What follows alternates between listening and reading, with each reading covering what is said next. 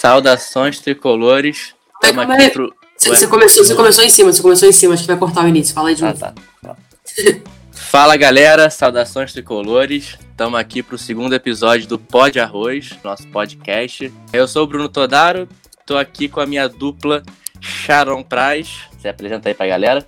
Fala pessoal, beleza? Estamos aqui no nosso segundo episódio hoje com a especialíssima, nossa repórter da Flu TV, com a Claudinha que hoje vai contar muita história sobre a vida dela de torcedora, como repórter da Sul TV. E hoje, então, promete. Claudinha, dá aí o seu alô pessoal. Boa, bom dia, né? Boa tarde, boa noite, que eu não sei que horas vão ouvir aqui, mas é um prazer estar aqui com vocês. Já pedi desculpa, tá? A Sharon e ao Bruno, porque meus cachorros eventualmente vão participar. Vocês estão ouvindo um latidinho no fundo, mas, como eu falei, é um prazer imenso estar aqui. Saudações tricolores. Então vamos ao que interessa, né? É, Claudinha, primeiro te agradecer também por estar aqui com a gente, essa rotina aí atarefada, sabemos que você trabalha pra caramba. É, então, já que estamos aqui, vamos começar a saber um pouquinho mais sobre você, como é que você chegou na Flu TV. Conta aí pro pessoal. É, então, eu trabalho com esporte já há 14 anos, né? No primeiro período da faculdade, em 2006, eu consegui um estágio na época na Transamérica, no Transamérica Esportes. E ali, né, foi ali a, a, a, grande escola, né, do que eu posso dizer. Agora são os cachorros do meu vizinho.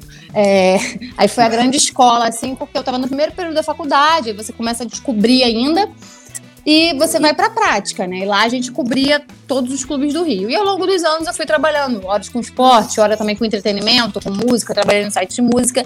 E uns amigos meus tinham um projeto chamado Canal Fluminense.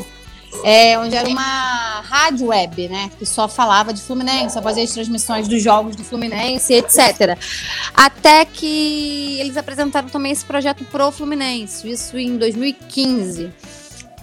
E eles me chamaram, falaram, ah, Claudinha, o Fluminense topou de ceder ali pra gente ser a rádio web oficial, a gente vai ter um espacinho ali no, no site, no dias de jogos tal, pra gente transmitir, a gente queria contar com você, pode ser? Que aí era o Cláudio Cotti, o Flávio Frajola e o, e o Márcio Nogueira. Eu falei, não, véio, vambora. E a gente começou com esse projeto como web rádio. Ficamos ali até, meia, até assim, 2018. Não, 2017, final de 2017. Ficamos aí com esse projeto da Web Rádio. E aí depois o Fluminense resolveu não dar sequência, né? E aí, só que a gente seguiu fazendo o nosso trabalho, né? Cada um ali na sua, cada um trabalhando de alguma forma tal. Até que ano passado o Fluminense, o Fluminense resolveu, né, fazer algo parecido com o que a gente fazia ali no, na web rádio, mas trazendo isso para o YouTube, né? É, com a força do, do YouTube, com a força dessa, dessa mídia segmentada do futebol. E aí me chamaram para um para um piloto, digamos assim, né, para um piloto, que foi a transmissão do Fla-Flu ano passado. Aí convidaram a mim, o Anderson e ao Marcelinho Pires e a gente começou a fazer as transmissões. Aí seria uma transmissão piloto, o pessoal acabou gostando e foi ficando e a gente foi ajustando conforme foi acontecendo. Aí acabou o campeonato, tudo. A gente tinha um projeto, né, de esse ano começar somente no Campeonato Brasileiro e tudo mais, que a gente estava organizando algumas coisas, né? Porque quando acabou o campeonato ano passado, ah, isso aqui deu certo, isso aqui não deu, isso aqui funcionou, a gente precisa disso, precisa daquilo. Então vamos alinhar tudo e no Campeonato Brasileiro a gente começa com tudo. Mas surgiu a oportunidade, né, na Taça Rio de fazer a transmissão com imagem, né? Então ali o Fluminense se antecipou porque não dava para você perder a oportunidade de no YouTube, na sua página do YouTube, no caso Fluminense, né, na sua Flu TV, deixar de fazer uma transmissão com imagem de uma partida de futebol e tudo mais. Daí a gente começou, antecipou um pouco e aumentou muito, né? Porque tanto que no jogo anterior ao Fla-Flu, né, teve gente, por que, que o Fluminense não fez? O Fluminense Macaé já poderia ter feito primeiro. O mando de campo não era do Fluminense. Segundo, era fora, assim, né, era em Bacaxá, fora, digamos assim, do centro do Rio ali, né, daquela parte mais central ali. A gente demoraria para chegar. A gente, em meio a uma pandemia, então você tem que fazer testes para uma equipe. Quando você vai transmitir com imagem, você não precisa. A gente, para transmitir sem imagem, só com as nossas imagens, é, você mobiliza pelo menos de 7 a 10 pessoas. A Sharon participou ali, né, de um boteco ela viu mais ou menos como é que funciona, fora o pessoal que tá no Maracanã, tudo. E aquilo ali sem a imagem do campo, né, do jogo em si. Aí você pensa para ter a imagem do jogo. A imagem do jogo são 16 câmeras só pro jogo, fora para todo o restante. Então você tem um gasto e tudo mais. E a gente tá aí, né? Estamos fazendo, tentando cada vez melhorar mais. A gente conseguiu trazer também agora é, Libras, né, para o Boteco, para incluir ainda mais. A partir de, do próximo domingo, o jogo do Fluminense contra o Inter, né? Vai ser também o Boteco Brahma Tricolor.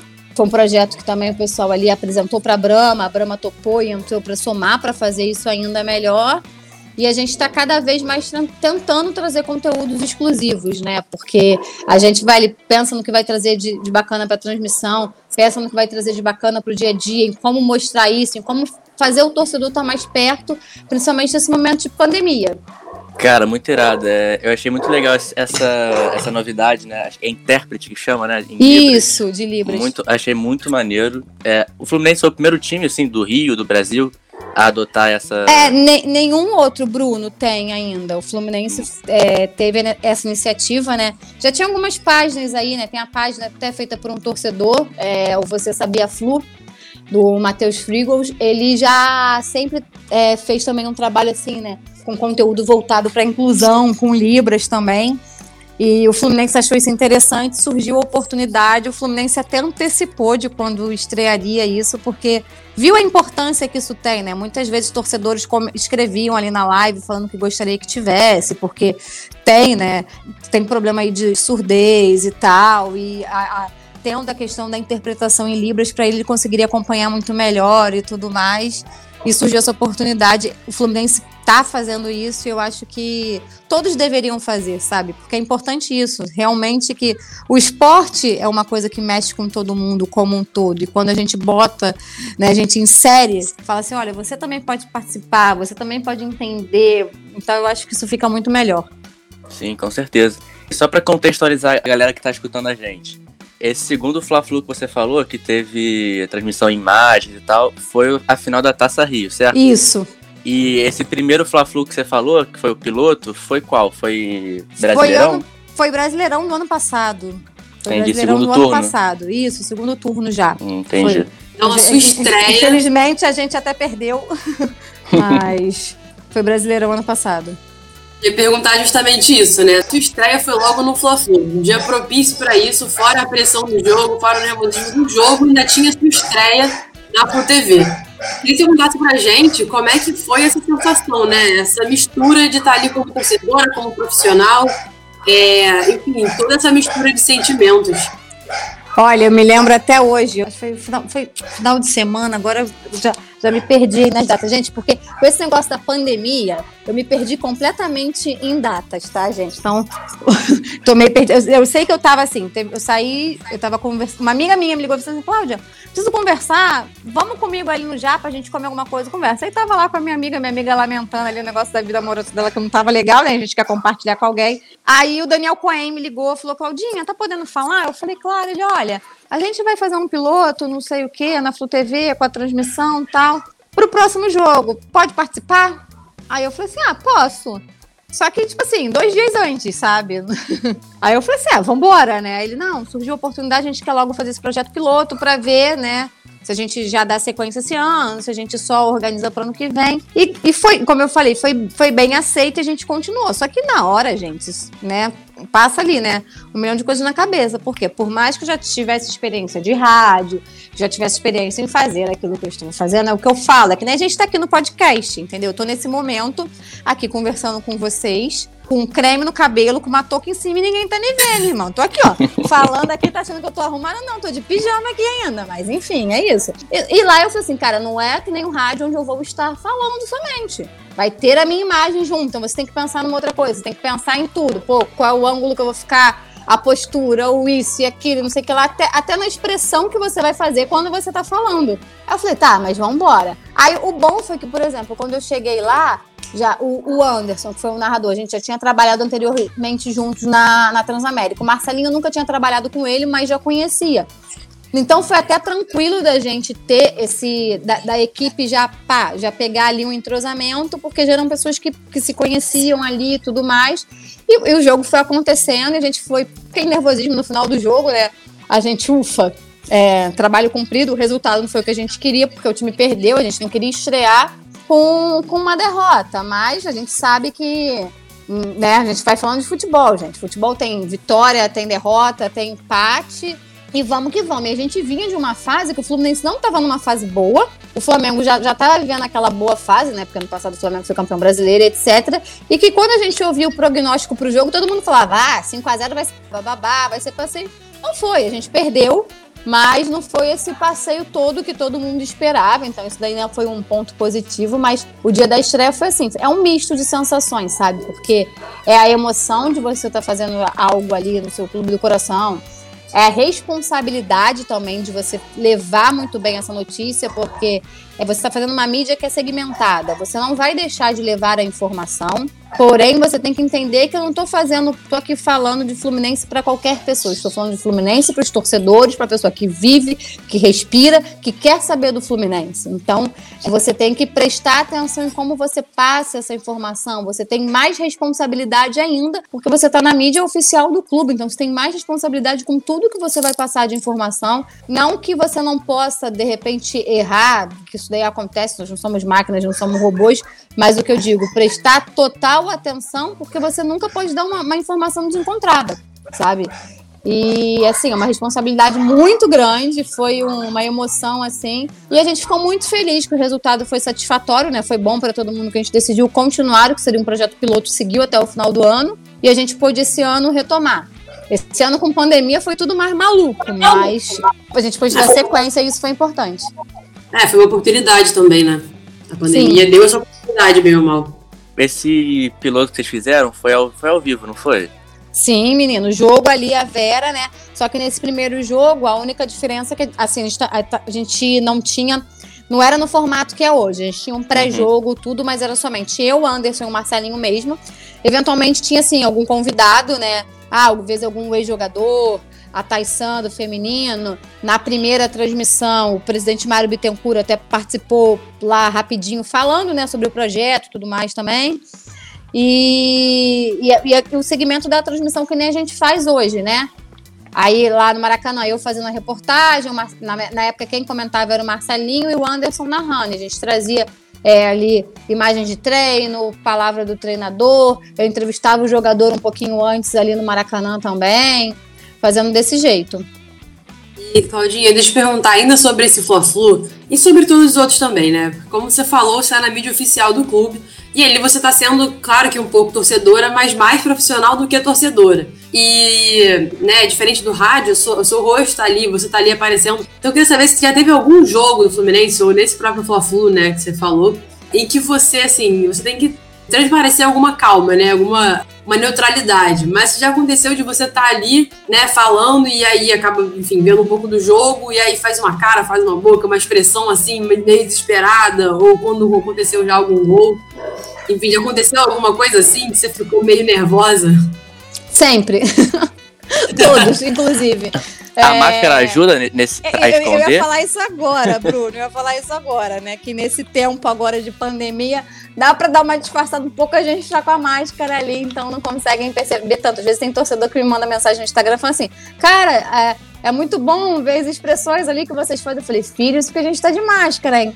Porque o lado bom também, assim, que por mais que é isso que você falou, Sharon, a gente tem essa responsabilidade muito maior com a informação até do que torcer. Claro que estamos torcendo, né? Nós somos torcedores também, a gente quer ver a coisa dar certo, só que a gente tem essa responsabilidade com a informação. Então, assim, o lado bom é que eu posso torcer. O Fluminense faz gol, eu posso chegar lá, gritar, dançar, pular, né? Como eu falei, só não invadir o campo ainda que não é permitido, né? Senão o Fluminense é punido, porque a repórter invadiu ali o campo e não é bacana.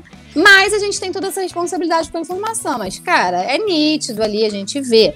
No Fla-Flu que a gente teve, da, da Taça Rio, que a gente teve a imagem, era aquela coisa que não mostrava tanto a, a, as nossas feições, assim, né, as nossas expressões, porque você tinha a imagem do campo bola e a gente aparecia ali no início, no intervalo e no final. Mas da forma como é sem imagem e hoje sem torcida, porque quando a gente tinha a torcida também, a gente mesclava, tá aparecendo a gente, tá aparecendo a torcida. Hoje não, né? Hoje somos nós ali o tempo todo. Eu, Anderson e Fio, no intervalo, joga ali pro boteco, mas depois eu, Anderson e Fio. Então é muito normal. Até vocês, vocês vão ver, às vezes aí eu peço uma coisa assim de não com a cabeça, boto uma mão assim, não sei o quê, porque tô achando que às vezes aquele passe não foi bom, tô achando que aquela jogada vai levar perigo, sabe? e vamos. E acho que isso faz parte. Isso é uma parte que o torcedor entende também, que a gente não vai deixar de levar informação, mas a gente tá vendo o jogo e tá sentindo tanto quanto ele, né? É, não, com certeza. É, te perguntar, você, assim, vendo, vendo o jogo da beirada do campo, né? Mudou a percepção do jogo? Porque você ouve mais o técnico, você ouve mais as discussões entre os jogadores, né? Agora com a pandemia sem torcida, a gente tem ouvido muito mais é, as broncas dos técnicos e todas essas discussões que rolam na beirada ali do campo. E acho que e, e pra gente mudou um pouco, né? A gente consegue ouvir é, as instruções ou algumas broncas, enfim. Para você, mudou a percepção do assim, jogo? Assim, isso acaba mudando mais pro. Hoje em dia o torcedor percebe mais isso. Mas pra gente que já trabalha, a gente sempre teve essa percepção, né? Porque querendo ou não, a gente sempre fica atrás do gol, próximo ao banco de reservas, você acompanha muito. Quando a gente é setorista, independente do clube que você cobre, como eu já fui setorista de outros clubes também, por conta de trabalhar com futebol, então você acompanha o dia a dia. Então você vê o que é pedido no treino, você vê o esforço. Às vezes você fala assim, cara, pô, beleza, o fulano não tá indo também, mas tu vê que o cara se esforça. Tu não vê que, ah, ah tá de sacanagem. Não, o cara não errou de sacanagem, o cara não ficou satisfeito com aquele erro. Não é que, às vezes, que o, o sentimento torcedor fala, caramba, não pode isso, não pode aquilo. Mas quando você tá no dia a dia acompanhando, você vê isso. Fala, cara, o cara tá se esforçando, irmão. O cara chega aqui cedo mesmo, sabe? O treinamento começa às 9 horas da manhã, desde 8 horas da manhã o cara já tá aqui, já tá se esforçando, tá correndo. Se ele errou uma parada, ele fica até mais tarde tentando corrigir aquilo. Então, a gente, enquanto mídia, a gente olha tudo isso. Eu, uma coisa que eu falo isso, eu acho muito perigoso quando a gente analisa somente o resultado. Porque você analisando só o resultado, nem sempre você analisa o trabalho. E, e às vezes é enganoso. Às vezes é enganoso numa vitória muito elástica, às vezes é enganoso quando um time perde, você fala, ah, não trabalhou, ah, não treinou. Não, teve, treinou sim, trabalhou sim, mas na hora não funcionou. Até porque você tem que lembrar que a gente não joga sozinho. Você tem um adversário do outro lado que também se preparou para aquilo e que o objetivo do seu adversário é te prejudicar Quantas vezes eu ouvi muitas coisas do que a gente assim ouvia, ah, quantas vezes eu escuto muito, o Odair está mandando o time recuar. Cara, nesse ano todo fazendo jogos com o Odair, eu nunca vi o Odair, gente, o Odair falar em um momento, recua. Mas a gente escuta o tempo todo o pessoal falando, ah, a gente tá... Cara, às vezes é do jogo mesmo, cara. O adversário tá vindo para cima, é natural que você fique ali, você se encolha um pouco atrás. É o que a gente, como torcedor, quer ver, não. A gente quer ver gol, a gente quer ver vitória e tal. Mas criam-se esses mitos de que não, foi fulano que mandou, foi ciclano, foi. E não foi. São acontecimentos do jogo mesmo. Claudinha, vem cá, é, quero saber uma coisa. Sim. Voltando nessa coisa de ser torcedora, você já, assim, já provavelmente encontrou um monte de ídolo, um monte de jogador que você admirava. E você, como repórter, não pode ficar tietando eles, né? Uhum. Mas quer saber qual foi assim a vez que você teve que segurar o máximo para não digitar ou que depois, assim, né, nos bastidores, falou alguma coisa, pediu um autógrafo, uma foto? Como é que foi para você? Como é que é, né, para você, na verdade, ainda? Assim, eu não sou muito tiete, Sharon.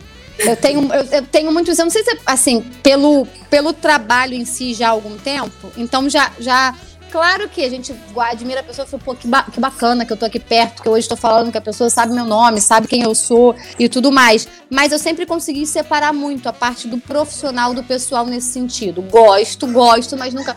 Pra você ter uma noção, quando eu era novinha, eu tinha uns 11 anos, eu era. Eu gostei muito do Roger Flores, né? Eu, a época que eu comecei a entender um pouco mais de futebol, o Fluminense foi naquela fase ali difícil, que foi a fase que ele se destacou. Aí um dia meu pai falou assim: Ah, no jogo eu vou levar você para conhecer. Ele teve um jogo em Edson Passos, que o Fluminense venceu por 6 a 1 o América. E aí meu pai falou assim: Não, vou, vou levar você para conhecer ele, não sei o quê. E aí eu fui. Quando eu cheguei, aí meu pai falou lá com alguém, não lembro com quem. Ah, minha filha é fã, tá? Ah, não, leva ela ali pra tirar foto com ele. Aí ele tava tirando foto com as pessoas, eu parei distan distanciada e fiquei só observando. Ele que veio falar comigo. Ele veio falar assim: ah, falando que você é da minha fã, você não veio falar comigo. Eu falei: ah, mas tinha muita gente falando, eu resolvi esperar. Então eu sempre tive isso de achar que eu vou estar sendo inconveniente. É, se eu tô aqui trabalhando, não é o momento, eu não tô aqui para ser fã, eu tô aqui para ser profissional e entender é, também que a gente tem ali um ser humano, porque às vezes a gente, a gente tende a achar que seja um jogador, um ator, qualquer profissional assim, o músico que eles são robôs, né? Que eles têm que estar tá bem é, o tempo inteiro, que eles têm que estar tá sorrindo o tempo inteiro e o tempo todo servindo a gente.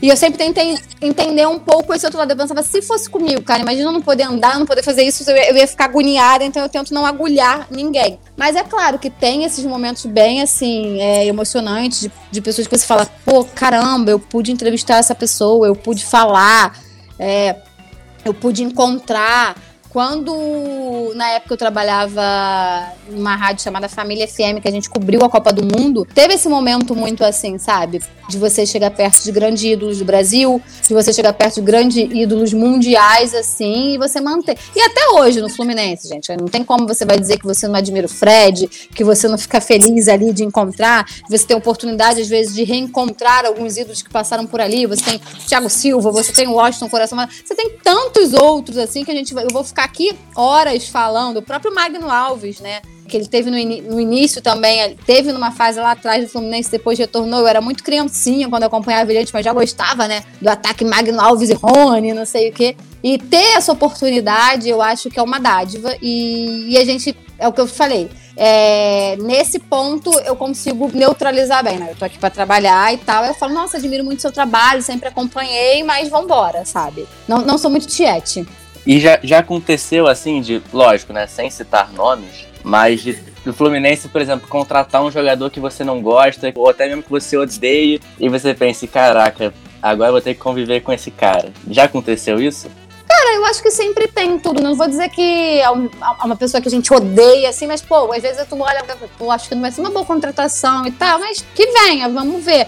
Entendeu? Só que tem uma coisa que eu sempre levei muito isso, independente de onde eu estou trabalhando, Bruno. Eu estou num ambiente de trabalho é para trabalhar, não estou para fazer amizade. Então eu não tenho que gostar ou desgostar de alguém. Se a pessoa se fizer amizade, ótimo. Se não, tudo bem. Eu estou ali para fazer o meu trabalho, a pessoa para fazer o dela, eu tenho que respeitar o espaço dela, o meu e vida que segue, sabe? Mas esse negócio de, ah, ah tem um jogador que fala, ah, cara, isso não vai dar certo, essa contratação acho que não é boa e tal. Mas, é, mas eu sempre sou aquela assim, deixa chegar, deixa fazer para depois eu reclamar. Né? Deixa eu ver primeiro o que, que vai acontecer. Porque senão eu tô julgando muito sem ver ainda o que a pessoa pode fazer aqui.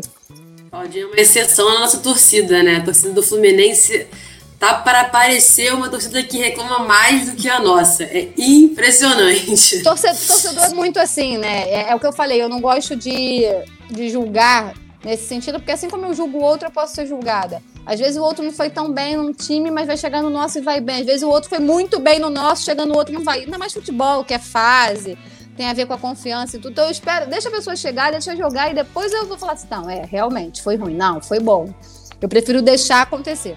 Sangue frio. E vem cá, agora a Claudinha é torcedora né? Falar, contar agora a história da Claudinha torcedora mesmo. Queria que você contasse, assim, uma história é, é, de algum jogo marcante pra você, o seu primeiro jogo, o primeiro jogo que você lembra de. ou de Maracanã ou de assistir na televisão. Um jogo marcante pra você. Nossa, tem alguns, né? É o que eu tenho uma, uma memória muito viva para mim, é muito do Fla-Flu de 95, né, o do gol de barriga, porque foi o primeiro clássico que eu fui pro estádio, né? Meu irmão me levava desde muito bebezinha tá? Eu, eu tenho um irmão que ele tinha, né? Meu irmão faleceu, tem 19 anos. E ele tricolou também desde muito bebezinho. Ele me levava, bebezinha mesmo. Dois, três meses. Ele fazia minha mãe arrumar a bolsa, ia comigo pro estádio, levava fralda, mamadeira, dava fralda, dava mamadeira, não queria nem saber. Levava minha mãe se precisasse do peito e vambora. Essa criança vai pro Maracanã, era assim. E o Fla-Flu de 95 me marcou muito porque foi o primeiro clássico, né? Porque minha mãe me deixava, deixava meu irmão me levar, obviamente, mas falava: você não vai com essa criança pra clássico. Eu tô falando, né? De 25, 30 anos atrás, né? Maracanã extremamente lotado, cheio, isso e aquilo, e minha mãe tinha medo dos confrontos entre torcidas e tal. E no de 95, no auge da maturidade, aos 7 anos de idade, questionando a minha mãe por que, que ela não iria me deixar ir. Aí ela dizendo que eu falei, mas você não confia em mim? Você não confia no seu filho? Parecendo que era adulta, né, gente? Uma criança. E teve todo aquele jogo, toda aquela emoção e tudo mais. E, e foi ali que eu falei que eu queria ser jornalista.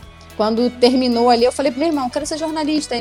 Aí meu irmão, é, aí eu, aí eu apontando o pessoal que estava no campo, porque eu dizia que eu queria fazer aquilo. Não tinha a menor noção do que fazia, mas é porque eu vi o pessoal lá no meio do campo, falando com os jogadores, e eu achava que, pronto, né? Se eu fosse jornalista, eu estaria ali. E só que o jornalismo vai muito além só de, de estar ali, né?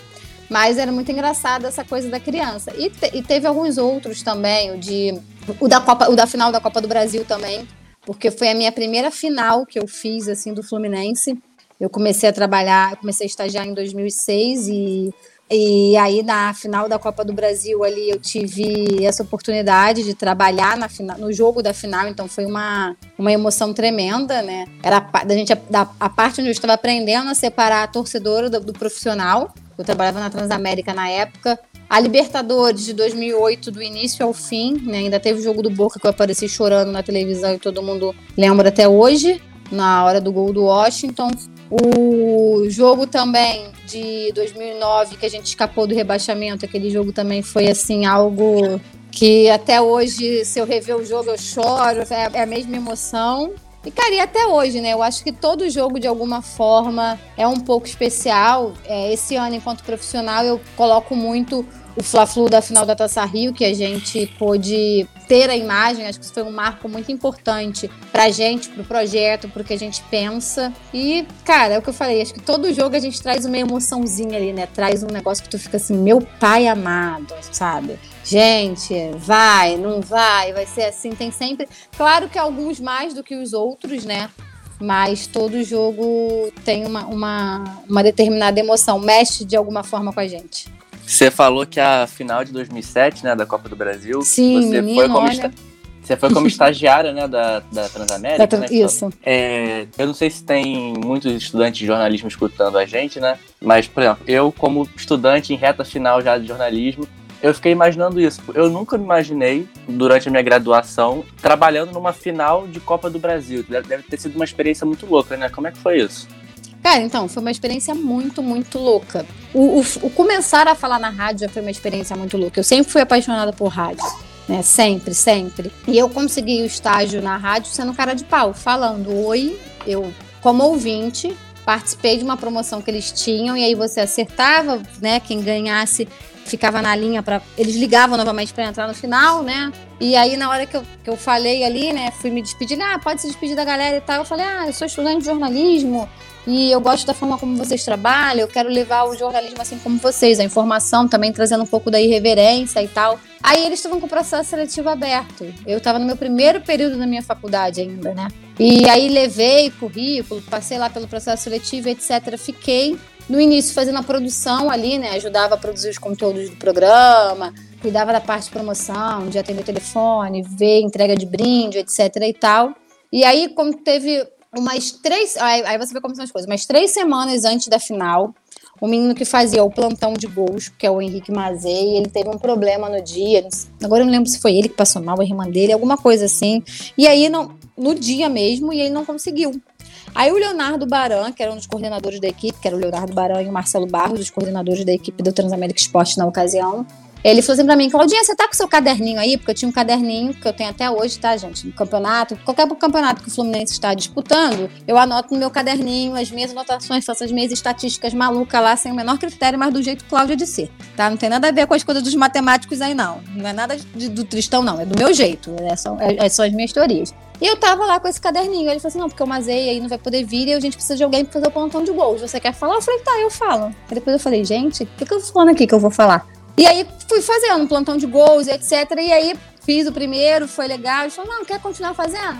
Tá, então nesse jogo você vai fazer isso. Aí fui. E chegou na final, eu trabalhei também. Então eu fiquei assim, né? É, para mim foi um êxtase. Era aquela coisa que eu não imaginava de verdade, mesmo tendo começado já o estágio antes, eu não imaginava que ah, a estagiária iria estar na parte dali cobrindo a final e principalmente a final do meu time. E foi uma emoção assim indescritível, como profissional e como pessoa. Porque foi eu tendo uma visão do meu time na final de uma outra forma, por um ângulo que eu ainda não tinha estado, né? É, como torcedor, você vai para arquibancada aqui ali, você testa todos os cantos do estádio. Mas como profissional, aí você se vê na cabine, você se vê dentro do campo, você, aí você, né, você fala assim, caramba, olha onde é que eu tô, né? É muito, foi muito gratificante, um aprendizado muito grande. E eu sempre falo pro Marcelo, pro, pro Barão, para todos que trabalharam comigo no Transamérica, o Mazei, toda a equipe que eu tive ali comigo, porque o Caio, porque foram pessoas que sempre foram generosas com isso, não só comigo, mas com todo mundo que começou ali. E isso é muito importante, sabe? Essa generosidade é, do outro e que anda em falta no mundo, né? Essa generosidade de eu entender que não é porque eu tô aqui há mais tempo do que você, que eu sei muito mais do que você, eu vou ter coisas a ensinar, eu vou ter coisas a aprender e vambora, cara. É todo mundo somando, né? Não, é muito isso, é verdade. Ô, Claudinha, vem cá. E qual o seu clássico favorito? Quero saber aqui o, o, o lado clubista da Claudinha, né? Qual que é o seu clássico preferido? Que você gosta mais de assistir ou de ir no estádio? Qual que você prefere? Ah, pra mim é Fla-Flu. Pra mim é Fla-Flu. Eu acho que é... Podem falar de qualquer outro clássico, mas para mim Flamengo e Fluminense é o clássico mais, desculpa o palavreado, gente, mais foda que tem.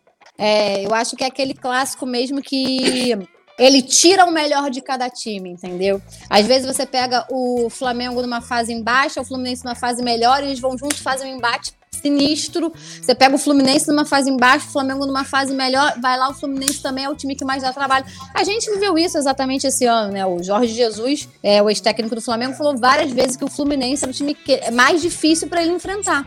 Mesmo o Fluminense ali sem ter toda a potência em termos de elenco e tudo mais que o Flamengo tem. E, e é isso. Então, para mim, o Fla-Flu é isso. O Fla-Flu mexe com o brilho dos times de uma forma completamente diferente. É, acho que é o clássico onde a camisa joga muito, né? Sim, muito, é, muito. tem favoritismo por conta de fase. Quando você entra é. em campo, aquilo ali acaba e é 11 contra 11. Exatamente. o favoritismo fica ali, ó, na opinião. Mas dentro de campo, é, 11, é o que você falou, 11 contra 11 e vambora. E, e aí o Flamengo faz o gol, o Fluminense corre atrás, o Fluminense faz o. E assim a gente vai. Você tem a gente tem jogos ali memoráveis que se decide no último minuto, ou que você tinha ser, ou com viradas incríveis. Então, assim, para mim o Fla-Flu é o clássico dos clássicos. É, eu tinha uma, uma pergunta para te fazer, que eu aqui curioso desde quando começou o programa. É, eu queria saber o que, que, você acha. Eu queria saber o que, que você acha assim, da relação do Fluminense com as redes sociais. É, se você acha que o Fluminense, o Fluminense melhorou a forma que ele vem tratando o, os seus seguidores, né? Não só os torcedores, mas os seguidores. Até um certo tempo atrás, eu particularmente vinha sentindo uma falta. Não só do Fluminense, mas acho que o futebol brasileiro no geral, ele começou, acho que, a explorar mais as suas redes sociais, o engajamento nas mídias há pouco tempo. Não tem mais de cinco anos, provavelmente. E eu vejo o Fluminense. Ô, Bruno, é sim, demorou a entender a importância das redes sociais. Sim, e, pois é. E acho que a gente, a, a gente até consegue entender. Por exemplo, quando eu entrei na minha faculdade em 2006, isso que a gente está fazendo agora do podcast, tá cada um na sua casa gravando assim, era algo inimaginável, tá? É, que a gente fez muito na pandemia, lives, via Zoom, via isso, via aquilo, via StreamYard, via qualquer plataforma. As lives dos artistas, assim, assado, também era algo que a gente, gente nunca imaginei que eu iria fazer lá. É, vídeo chamada com alguém, sabe? Parecia aquela coisa muito dos desenhos dos Jetsons, que era muito distante. E a gente chegou a isso, né? A gente está tendo essa oportunidade. E os clubes começaram a entender mais isso agora, dessa importância, do quanto que a rede social também é importante, que ali também é uma forma de você falar com o seu torcedor, de você entender o seu torcedor. Claro que, né, entra também a parte que o clube tem que ter o equilíbrio naquilo ali, porque não pode ser nem muito ao mar, nem muito à terra, porque também existe os, os haters ali que acham que tudo é ruim, ai, que você só pode falar de futebol. E, e o futebol é feito também de outras coisas. Às vezes é, é importante que o torcedor entenda isso. Por exemplo, Dia da Consciência Negra, o Fluminense fez, fez diversas ações e muita gente reclamando. Cara, olha só, um clube de futebol que tem a voz, que tem a potência, que pode chegar, tem que falar sobre esses temas sim, sabe? É, tem que aproveitar esse espaço para poder falar. Então, por que, que o, acho que os clubes tiveram muito medo também das redes sociais no início por conta disso? Porque se você colocasse qualquer coisa que não fosse o futebol, você leva porrada. Se o teu time perde, você colocar qual, qualquer conteúdo, ah, tá bom, mas vitória que é bom não tem. Ah, tá bom, isso é lacração. Ah, tá bom, isso é mimimi. Não, gente, não é lacração, não é mimimi. É um, é um ponto de comunicação, sabe? É, o time é eliminado. O que, que o torcedor quer no dia seguinte? A cabeça do treinador. Se não, você não posta que o treinador foi demitido, tudo que posta vão dizer que é ruim. Só que o futebol não se, não se trabalha assim. Você não faz um planejamento. Pra, claro que a gente vê de resultado. A gente quer que o time dispute todas as competições. Mas você tem todo um planejamento. Então não vai assim, ah, olha só, tá todo mundo pedindo. Calma, vamos com calma aí, gente. Porque imagina se a gente, o tempo todo, pelo aquilo que se pede nas redes sociais, você ia montar time igual você monta cartola. Cada semana você teria 11 novos jogadores.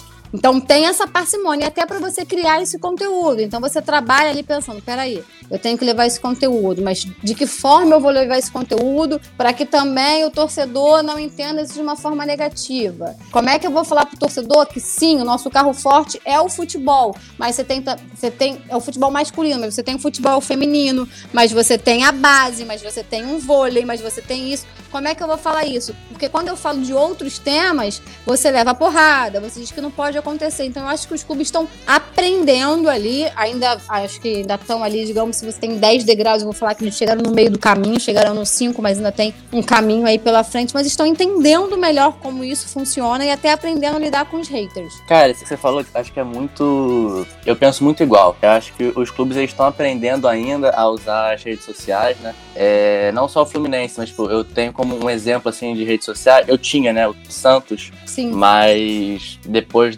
desses últimos acontecimentos, né, dei uma. uma... Perdi um pouquinho aquele, Os aquela. times do Nordeste costumam ter uma rede social Sim, muito interessante. muito bem. Bahia, Fortaleza. Mas você falou que os times estão aprendendo ainda a, a mexer nas redes sociais. Falou que se tiverem 10 degraus, a gente tá ali num. num É, eu acredito que sim.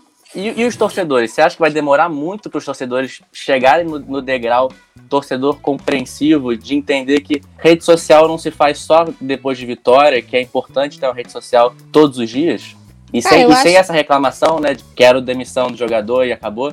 Eu acho que assim, a opinião do torcedor, ele, ele pode dar. Mas eu acho que há formas e formas de você dar a sua opinião. Você vê assim, um jogador sai do clube porque ele foi para outro clube, porque ele não quis renovar, as pessoas vão lá e vão ameaçar a pessoa.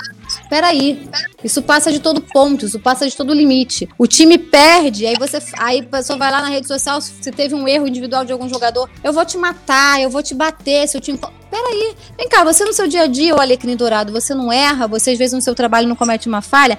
Eu entendo que o futebol mexe com a paixão. Eu entendo que ela chegar e falar, putz, não jogou nada, foi mal ontem. Mas, cara, você precisa ameaçar, você precisa. Então, eu acho que o ser humano, não é só o torcedor, não, Bruno. Eu acho que o ser humano precisa entender a questão do respeito, precisa entender que internet também não é terra de ninguém. E, e o torcedor tem que entender essa parte, que uma rede social, que um conteúdo, você não se faz só quando ganha. Você tem o tempo todo, você tem que dar a notícia, você tem que passar para ele o que tá acontecendo. E qual é a melhor forma dele saber do que tá acontecendo, se não por você, se não pelo clube, independente de qual clube para qual ele torça. Então ele tem que entender, você a gente vai, a gente enquanto clube vai entender a insatisfação, vai entender o torcedor reclamando que o momento não tá bom, você vai entender que o torcedor pode sim falar que não gosta daquele jogador jogando, ah, que não acha esse o melhor treinador, que não isso, que não aquilo, mas o torcedor tem que entender que ele pode demonstrar sua insatisfação sem ofender, sem ameaçar, sem, sem falar que a causa do outro é uma lacração, é um mimimi. Aí eu volto a dizer sobre o é, negócio da, da consciência negra, o Fluminense fez uma mesa redonda com dois treinadores que ainda são minoria, né? Negros ali, é, a Taisan,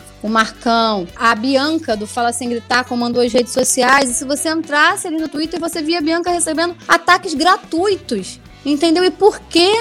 Ah, porque. é como é? Ah, porque ela é chata, porque isso tá bom. Você não gosta, não veja. Acabou. Você não precisa ir lá ofender a menina que tá ali por uma causa muito nobre, muito importante, que precisa ser falada, que precisa ser vista, até porque é importante se lembrar também que o negro não tem que ser lembrado só no dia 20, só no dia da consciência negra, mas se você tem uma voz, você tem que falar, você tem que, que lembrar, sabe? Porque infelizmente a gente vê isso. E, e tantas outras causas que a gente vê. Aí você vê o Novembro Azul, aí você vê o Outubro Rosa, você vê a- é, o Dia da Mulher, sabe? Você vê ali uma, uma série de, de coisas que acontecem, e quando você fala nisso, é quando você fala do time de todos, quando você fala de respeitar é, o homossexual, aí a pessoa, ah, mas que eu não sei o que ela quer. Caramba, gente, vamos parar com isso, vamos entender. Ah, eu não gosto desse conteúdo, tá bom, você vai lá e não curte. Você precisa xingar, você precisa bater, você precisa morrer, você precisa ameaçar? Não, você não curte. E, e tem um- uma, uma galera de rede social que ela tem o tesão em tá ali só pra dizer que não gosta. Só que, então eu falei assim: não, desculpa, você gosta, porque você diz que você não gosta do meu conteúdo, você diz que você não gosta de mim, você vai lá e xinga. E ainda tem outra coisa, às vezes eu brinco muito isso durante a transmissão, que aparecem torcedores adversários lá xingando. Aí xinga a gente, xinga a transmissão, fala, querido, você tá dando engajamento pra gente. Muito obrigada. Porque se você não gosta de algo, a forma de você não. A forma de você prejudicar aquilo é não assistindo, não comentando, não curtindo. Por quê? Nem Instagram, nem YouTube, nem Facebook, nem qualquer uma dessas redes entendem lá o comentário onde você fala você é feio, você é chato, sua voz é ruim, como coisa ruim. Ele entende aquilo como engajamento, como mais uma pessoa que comentou, como mais uma pessoa que participou. Claudinha, primeiro, pô, é, é, essa, essa sua falha é muito necessária. Né? Então, primeiro, parabenizar a Flu TV por ontem. Eu acho que eu sou, eu sou uma pessoa até que critico muito a forma como o Fluminense lida com essas questões sociais, né? Porque às vezes a gente fica muito nas redes sociais, e aí só o post, só o post. E ontem o Fluminense promoveu uma mesa redonda com dois técnicos negros, uma mulher e um homem, e que foi incrível. E os comentários nojentos que eu li na, na, na live ontem só mostram É o quanto ela foi necessária. Né? O quanto ela foi necessária e ter chamado a Bianca também, sensacional. A Bianca, ela, ela não é só influencer do Fluminense, né? Não é só que ela tem muitos seguidores gente tem que lembrar que é uma mulher negra, que, né, que... E uma, e uma é, mulher negra que milita é, pela causa o tempo inteiro. Exato, que milita pela causa. E ela cria conteúdo de qualidade, não é só o, aquela zoeira, o Rios é, sacaneando o rival, ou um meme. Não, ela, ela agora com esse projeto que ela criou, né, é, lembrando a história de alguns jogadores negros que o Fluminense teve, sensacional. E puxando essa, essa, esse gancho né, das causas sociais, você como mulher deve lidar com muito assédio né, em rede social, Twitter, Instagram ainda mais. Saber como é que você lida com isso. É, porque críticas, as pessoas nas redes sociais, como você falou, acham que é terra de ninguém, então a gente acaba ignorando de modo geral. Eu acho que é um pouco por aí. Mas no Instagram, às vezes, por ser mais exposição de foto, né, eu acho que o pessoal deve perder um pouco a linha. Quer saber como é que você lida com isso, sendo mulher? Como é que você lida com essa situação? Então, normalmente, os caras que são babacas, eu ignoro. Quando alguém chega num ponto além, eu vou lá e respondo, porque tudo bem que eu acho que de repente outras pessoas já responderam e tudo mais, mas eu, eu respondo e mostro, mostrando como, até sem expor, sem expor a pessoa. Teve um tempinho atrás, umas duas semanas, eu até tampei ele. As pessoas, ah, por que você tá tampando? Eu falei, tal, tá, um erro não justifica o outro. A pessoa errou, mas se eu também expor ela sem autorização, eu tô cometendo um crime também. Então vamos lá, eu não posso corrigir um erro cometendo outro. Mas eu tô mostrando aqui para vocês verem que isso não é legal. Você faz as denúncias necessárias, mas na hora ali da publicação não precisa expor a outra pessoa, porque quem tem que ver isso é uma delegacia de crimes virtuais, etc e tal, né? Aí eu, eu, eu, postei, porque o que, que acontece? Acontece muito isso não só comigo, já conversei com você, com outras mulheres também que recebem um, um oi gostosa, que recebe um nude do nada, que pronto, que é, tem. Ah, você, mas você postou uma foto de biquíni. Tá bom, meu amor. Se na praia qualquer mulher que tá de biquíni, então você pode ir lá assediar, você pode fazer alguma coisa. Então você, o alecrim dourado, você sai sem camisa também na rua, a mulher pode te assediar? Não. Então, vamos entender isso aqui. É, eu, graças a Deus, assim, eu tenho uma cabeça boa em relação a isso, eu não deixo que isso me afete. É igual crítica. Quando é crítica construtiva, eu pego, absorvo, melhoro. Quando é aquele negócio, ah, eu acho sua voz chata. Paciência, querido, eu também acho, mas trabalho com ela, então posso fazer nada por você, não escute. É, é desse tipo. E quando vem esses caras que são mais abusados, uma vez veio um, assim, eu fiz uma live com uma amiga minha, ela rubro-negra, a gente falando assim de futebol, justamente, né? Botando esses pontos, que somos rivais, não inimigos. Aí o cara falou e comentou, que sua amiga, é, me desculpe, mas o Fluminense tá de mil a zero até nisso, ela é feia você é bonita. Eu falei, querido, se você acha que eu fiquei feliz com esse elogio, tá? Digo que não, porque se você tá menosprezando uma outra pessoa, diminuindo alguém para me elogiar, isso não é bom. Eu acho que todas as mulheres têm que ter esse entendimento, porque criaram uma rivalidade, uma disputa onde não deve ter, né? Por conta disso, ah, eu sou mais bonita que a fulana. Não, querida, ela também tem a beleza dela, você tem a sua, cada uma o seu modo e cada uma vai se destacar da sua forma. Eu não tem que ser igual a você, você não tem que ser igual a mim, a gente tem que se respeitar e se entender. Então, quando esses caras chegam que do nada mandam nude, que manda zap, gata, nossa, gostosa, ah, mas se você postou essa foto é porque você quer que alguém isso, que alguém que eu falei, não, meu querido, eu postei a foto porque eu achei que eu queria postar, porque eu acho que eu posso postar, porque é minha rede social, porque o corpo é meu e eu faço o que eu quiser e você tem que respeitar. E esse é muito meu posicionamento. E toda vez que um cara é escroto, eu faço questão de falar para ele: você está sendo escroto. Entendeu? Foi o que aconteceu quando coloquei ali falando, olha lá, o cara tá sendo extremamente sem noção aqui. Ele me mandou uma foto que eu não pedi, é, começou, aí falando que tinha interesse. Aí, como é que é? Não, se você quiser, eu posso fazer uma dança para você. Eu não canto. Aí eu falei, não, não estou interessada. Aí o cara vai e bota de novo. Ah, mas se você me der cinco minutos querido, eu não estou interessada. E é isso, as pessoas não conseguem entender o não. Eu já falei que eu não tenho interesse nem cinco minutos, nem um minuto, nem meio segundo. Já falei que não. E aí vem outro comentou: ah, mas você tem foto sensual, como é que você quer que o cara não fale? Eu falei, na minha foto está escrito: é, estou interessada em você, dê em cima de mim. Não, então, querido, eu posso postar uma foto nua, da mesma forma que eu posso ficar nua na sua frente, se eu não te permitir nenhum contato, você não deve fazer. Aí o cara ficou, ah, não. Aí eu falei assim: ah, não, querido, você tem que entender o que é respeito. É por isso que a gente fala dessa luta. Eu falei, já imaginou se fosse o contrário? Aí eu falei assim: eu vou usar para você uma coisa que fere muito com a masculinidade frágil de alguns homens, que são os gays. Se é um gay falando para você dessa forma que o cara falou comigo, que, ah, ia ser um absurdo. Eu falei, então, querido, por que que ele pode falar comigo ou qualquer outra mulher assim e tudo certo? Se for então. Aí eu falei, se for uma mulher te assediando, você ainda vai achar legal, mas se for um. Então, entende, Entenda isso. A gente fica incomodada, a gente não tá aqui pra isso. Uma mulher não posta uma foto de biquíni porque ela quer que o cara bote lá no negócio dela, ai, gostosa, isso e aquilo. Não, ela postou uma foto de biquíni porque ela tá na praia, porque ela tá na piscina, porque ela quis postar aquela foto, porque talvez, sei lá, ela se libertou de alguma coisa e quis fazer e não tá te convidando para nada. E é importante que entendam isso, porque infelizmente ainda não entendem. Mas, assim, acontece ainda comigo ter alguma coisa de assédio, só que eu sou eu já deixo isso muito bem claro. É um assunto que vira e mexe, eu tô tocando, eu tô falando, eu tô postando coisas. Então, algumas pessoas têm um receio de chegar e falar alguma coisa, mas tem uns que são muito sem noção mesmo e acho que a gente tem que colocar no lugar. É muito necessário, né, dar esse recado para as pessoas. E assim, complementando um pouco da sua fala, né, quando eu faço algumas lives, a gente lê muito, né, eu e as mulheres que estão comigo nas lives. Linda, maravilhosa. Exatamente, ficou linda, enfim, seus olhos são lindos. E aí, às não sempre, né? Mas às vezes a gente está num dia com um pouco menos de paciência para ignorar. E tem que lembrar que a gente não está aqui para ser bonita. Eu não sou modelo. Você não é modelo. Se fosse modelo, tudo bem. Aí que elogiar que eu sou linda, eu falo, tá ótimo. É, beleza. Sim. Mas se eu tô aqui falando de futebol, fazendo meu trabalho, você está fazendo o seu trabalho, né? A gente não tá aqui para ser linda, para ser igual, para agradar vocês né, dessa forma. E aí, então, um, é... um, um, elogio, eu vou falar assim, nossa, pô, que bacana, que necessário esse programa, nossa, como você é inteligente. E as pessoas não entendem como você fala bem, que bom, que pauta maneira que vocês prepararam. Só que as pessoas têm. Eu tenho, uma, eu tenho um hábito de falar que linda é elogio de preguiçoso. Não tenho que falar, vira pra você e falar linda achando que vai agradar. Tanto porque é muito fácil eu virar para você e falar linda sem saber nenhuma das qualidades que você tem. Você é linda, sim, você é linda, mas você é mais do que uma mulher linda. Então você tem outras qualidades ali que eu posso ressaltar, e principalmente o que você falou. Se a gente está ali fazendo uma live, mostrando ali, olha, a gente vai fazer uma live aqui para mostrar um ensaio de fotos que a gente fez, não sei o que, bababá. Cabe, nossa, que linda, não sei o que. Agora, se você está falando sobre um outro tema, ah, eu te chamar de linda vai te ofender, não é isso, mas se você só, só tá me olhando como um corpo bonito aqui quando eu tô falando sobre outras coisas tão necessárias, cara, você poderia falar outra coisa, então guarda esse linda para você, que não vai fazer falta nenhuma aqui no comentário. Exatamente.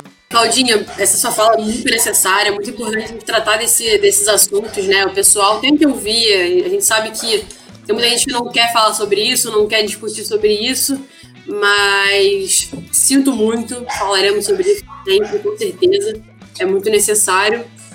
E, então, Claudinha, estamos encerrando aqui.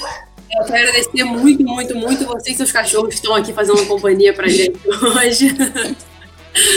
Agradecer muito pelo tempo, sei que sua rotina é muito, é muito tarefada, você tem né, um monte de coisa pra fazer, daqui a pouco já tá indo pro CT também, para mais um dia. E te agradecer de novo, no fundo do coração, seu trabalho na FUTV é incrível, todo o trabalho da FUTV também é incrível. A gente sabe que é, redes sociais chegaram para ficar e você ainda vindo do rádio, tem essa, toda essa, essa migração, né? Uma hora você é só voz e agora você vai ter imagem, você está no live. Então é um trabalho incrível que vocês fazem, que você faz, sobretudo muito bom ter uma mulher tão competente como você, é, vestindo a nossa camisa e trabalhando com eu que agradeço, tá? Agradeço você, Sharon, agradeço o Bruno também pela paciência de me aturar, porque eu falo muito, gente. Vocês não mandarem calar a boca, eu fico aqui até semana que vem falando.